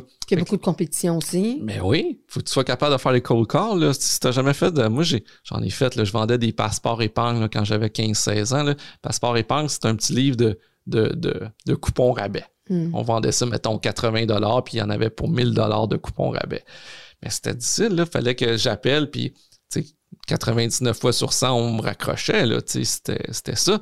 Mais ça m'a appris de ne pas avoir peur d'appeler. Puis Mm. Ça, ça m'a servi toute ma vie de, de foncer. de foncer. Mais quand tu es courtier immobilier, tu débutes, là, faut que tu sois capable de, de faire des le. Faut que de, tu sois capable de cogner. Voulez-vous vendre votre maison? Je m'appelle tel, appelez-moi. De... Tu sais, je veux dire, c'est pas donné à tout le monde. Fait que, tu sais, faut, faut arrêter de- d'aller dans des secteurs que c'est juste pour des. Parce que c'est payant, parce que les ouais. autres le font, etc. Exact. Toi, dans ton parcours, qu'est-ce que tu referais? Y a-tu quelque chose dans ton parcours que tu ferais Ouais. autrement? En fait, euh, oui, ça serait de pas vendre mes blocs appartements. Je l'aurais, j'aurais donné en gestion. euh, Ok. Tout simplement. Aujourd'hui, il y a un paquet de compagnies de gestion qui font ça. À l'époque, là, presque 30 ans, Ça il y en- il y avait moins. Il y en avait moins, c'était pas connu. Puis il n'y avait pas de, de club immobilier comme Jacques Lépine Mhm. là, qui, a, qui a parti son club. Puis ça n'existait pas. Fait qu'on n'avait pas de ressources comme aujourd'hui. Puis avoir su, je les aurais gardées. Parce que imaginez, là, j'avais 300 portes plus des centres commerciaux. Normalement, dans l'immobilier, à 10% on double aux 7 ans. Fait qu'aujourd'hui, j'aurais peut-être euh, 8000 portes. Là, j'aurais eu un, un parc immobilier complètement capoté. Là. Fait que, Il faut pas, faut pas regretter non plus nos parcours. Ça t'a amené ailleurs. Euh, Ouais, ça m'a amené ailleurs, effectivement. Faut, faut... En fait, faut jamais regretter. Non, faut, non. faut jamais regretter. Mais la question était, si j'avais fait différemment, c'est, puis peut-être mieux m'entourer. J'ai, ma femme, elle me dit tout le temps, je suis pas capable de déléguer. Elle a raison, je suis pas capable de déléguer. Donc, je fais tout moi-même. Puis c'est un problème parce que, tu sais, le dicton qui dit tout seul, tu vas vite, mais à plusieurs, tu vas plus Mm. loin. Ben, c'est tellement vrai, là, Mhm. tu sais.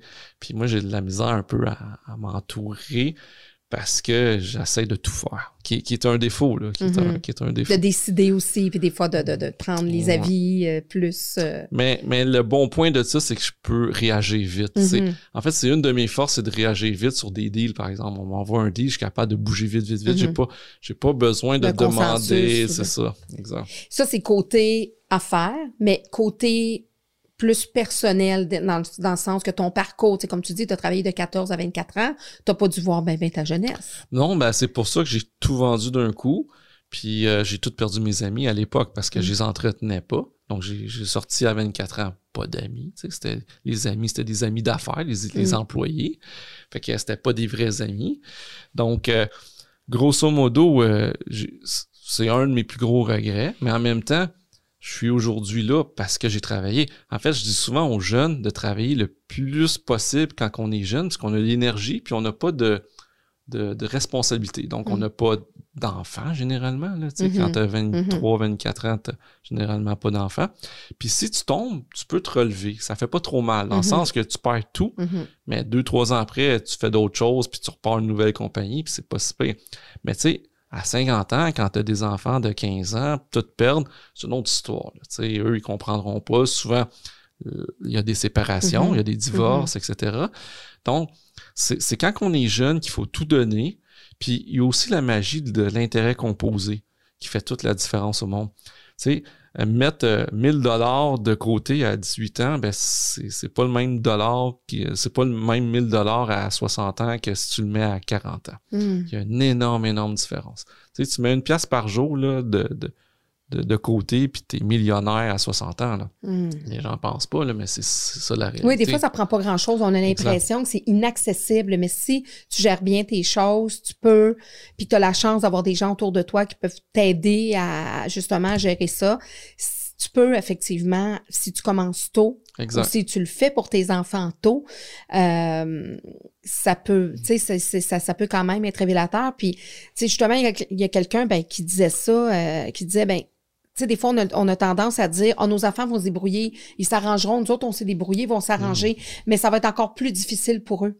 Euh, dans les années à venir. L'accès au logement. Exactement, les générations. Donc oui, il faut faire des moves pour les amener à justement être un peu plus indépendants euh, financièrement.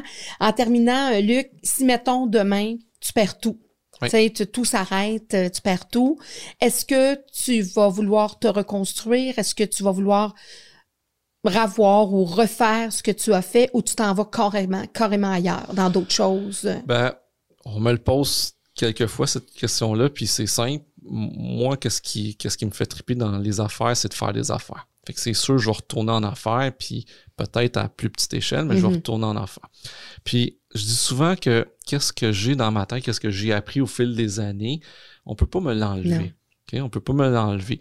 Donc, je vais être capable de recommencer, puis trouver des deals, ma force, c'est dans, les affaires, c'est, c'est trouver des, les deals, donc les achats. C'est vraiment ça.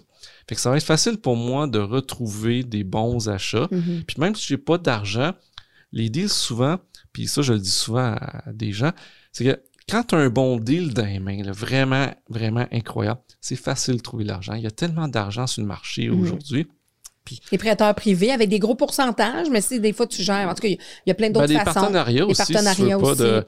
Puis tu sais, je, le fais souvent dans la plupart de mes projets, même si je garde le, trois quarts de l'actionnariat, ben j'ai des partenaires. Mm-hmm. Puis tu sais, en ce moment, je suis en train d'acheter un terrain de 80 millions, mais je vais aller chercher un, 30-40 millions avec des partenaires.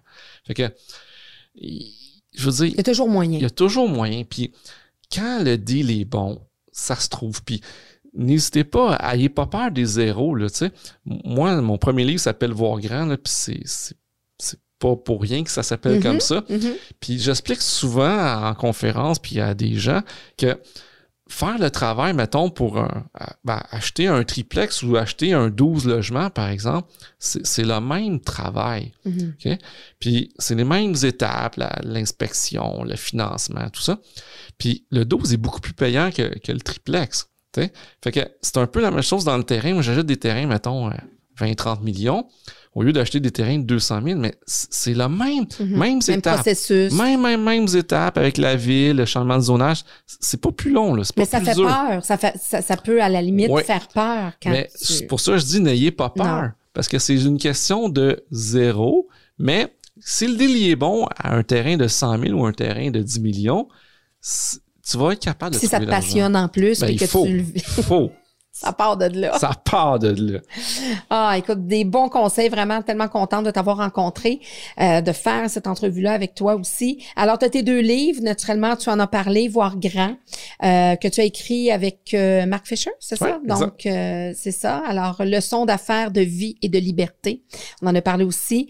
Euh, je t'ai pas parlé de tes mentors, mais je pense que M. Lépine en fait partie ou c'est un bon partenaire? Ou... Oui, c'est plus un partenaire, mais c'est sûr que c'est la référence au Québec. Puis quand quelqu'un veut partir en immobilier, je dis lisez tous les livres de M. Lépine, surtout l'indépendance financière grâce à l'immobilier. OK, oui. Surtout, je pense que c'est le meilleur, c'est la base de pour quelqu'un qui veut faire de l'immobilier. Puis par la suite, il y a tous ces autres livres, là, il en fait quasiment un par année. Mais vous avez pas mal la même vibe aussi. Oui, vous ben, rejoignez sur euh, ah, tout à fait, l'humilité. Euh, c'est vrai. Mais lui, c'est locataire, par exemple, c'est des clients, il lui prend ça comme c'était des. Mais lui, il, considère vraiment, tu sais, il, a plus aimé ça. le, le, Ben moi, quand j'avais des clients, des locataires, c'était comme ils étaient traités aux petits oignons. Mais à un moment donné, par exemple, j'ai acheté un 64 logements, puis la personne avait rempli avec des faux bails, puis c'était des anciens prisonniers. Hmm. Fait que là, c'était compliqué. C'était bon. Eh, vraiment, donc vraiment deux beaux ouvrages. Écoute, euh, comme à chaque fois que j'ai un invité, je sais pas si dois aller chercher, excusez, je m'éloigne un petit peu de mon micro. Je sais pas si tu as vu un petit peu mes podcasts, mais à chaque fois que je reçois un invité, je suis un prof. Hein? Alors, un prof, ça fait quoi? Ça remet des diplômes. Ah oui. Alors, j'écris toujours un diplôme personnalisé à mes invités parce que je trouve c'est important de souligner le fait que vous ayez pris le temps de, de, de venir parce que le but du podcast Éducation Famille est de, de parler de toutes sortes de choses d'humains comme toi qui, qui, qui, se démarquent, qui ont un parcours. Les gens vont beaucoup apprendre de, de notre rencontre. On, des fois, on rencontre des spécialistes, on rencontre des fois des artistes qui ont aussi vécu des choses intéressantes. Alors, naturellement, mais tu auras ton diplôme. Merci. Et voilà comme suit ton diplôme. Alors, pour être assurément un exemple positif et inspirant pour tous les jeunes entrepreneurs ainsi que pour ceux qui le côtoient. Pour avoir gardé son humilité et ne pas avoir laissé les avoirs prendre le dessus sur l'être. Pour avoir su persévérer là où souvent d'autres auraient assurément abandonné. Pour sa vision de vouloir bâtir en changeant et souvent en améliorant pour avoir laissé la place et pour avoir cru en ce jeune Luc qui grandissait en lui en tant avec tant d'aspiration et un désir vital de réussir, pour avoir su faire fleurir son poirier en prenant toujours soin des fruits qu'il sait en récolter, et surtout parce qu'il est riche, hein, parce riche de cœur, de conviction et de personnalité. Ben, merci, Luc, vraiment. Alors voici ton diplôme. Ben, merci, merci, Vraiment, merci de cette belle rencontre, euh, vraiment. Ben, merci. À la, à la prochaine.